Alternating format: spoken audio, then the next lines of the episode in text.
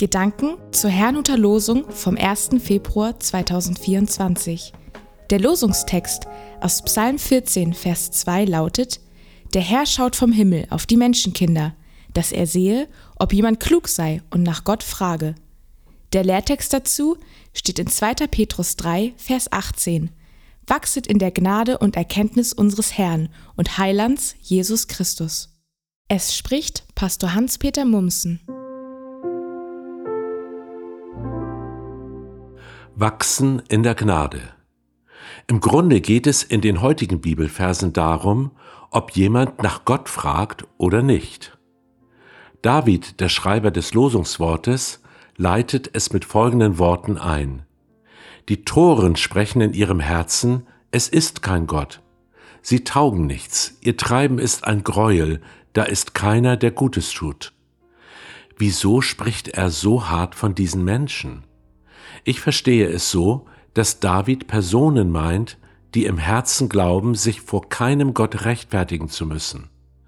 Manche rechtfertigen sich zwar, aber vor einem selbstgemachten Gott. In meinen Augen führt es darauf hinaus, dass man sich eigene Gesetze macht und andere ohne irgendein Unrechtsbewusstsein schädigt. Bis heute bin ich immer wieder fassungslos, wenn Menschen so handeln. Ganz anders ist es, wenn jemand ernstlich nach Gott fragt. Wo immer sich solch ein Mensch gerade befindet und was immer er gerade glaubt, sein Leben steuert auf Gott zu.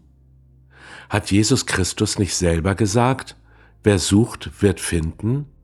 Nachzulesen in Lukas 11, Vers 10. Ich habe gelernt, mehr darauf zu achten, wohin sich jemand bewegt, als darauf, wo er gerade steht. Nach Gott fragen ist eine innere Bewegung, ja geradezu ein Kennzeichen von Christen oder von denen, die es einmal werden sollen. Entsprechend ist auch der Lehrtext. Er fordert uns auf, nicht stehen zu bleiben, sondern in der Gnade und der Erkenntnis Jesu Christi zu wachsen. Davor schrieb Petrus von Leuten, die meinten, dass wir Christen vergebens auf die Wiederkehr Jesu Christi warten. Wenn wir aber vergeblich auf Jesus warten, scheint schnell auch unser Glaube vergeblich. In der Gnade wachsen setzt diesem Denken etwas entgegen. Auch wenn sich noch nicht alles erfüllt hat, können wir Gottes Gnade jeden Tag neu erleben. Beim Betrachten seines Wortes, beim Beten und wenn er uns gerade in schweren Zeiten nahe ist.